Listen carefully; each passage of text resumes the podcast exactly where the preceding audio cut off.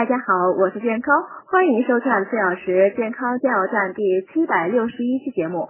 今天讲七类人秋季不宜吃梨。秋季呢天气干燥，吃梨不仅可以降火，还可起到清心润肺、止咳化痰、增进食欲、消除便秘、降低感冒几率等作用。但以下七类人呢却不适合吃梨。第一种，因为梨呢性偏寒助湿，多吃会伤脾胃，所以脾胃虚寒、胃冷食者应少吃。第二呢，梨含果酸较多，胃酸多者不可多吃。第三呢，血虚胃寒腹泻、手脚发凉的患者不可多吃，并且最好煮熟再吃，以防湿寒症状加重。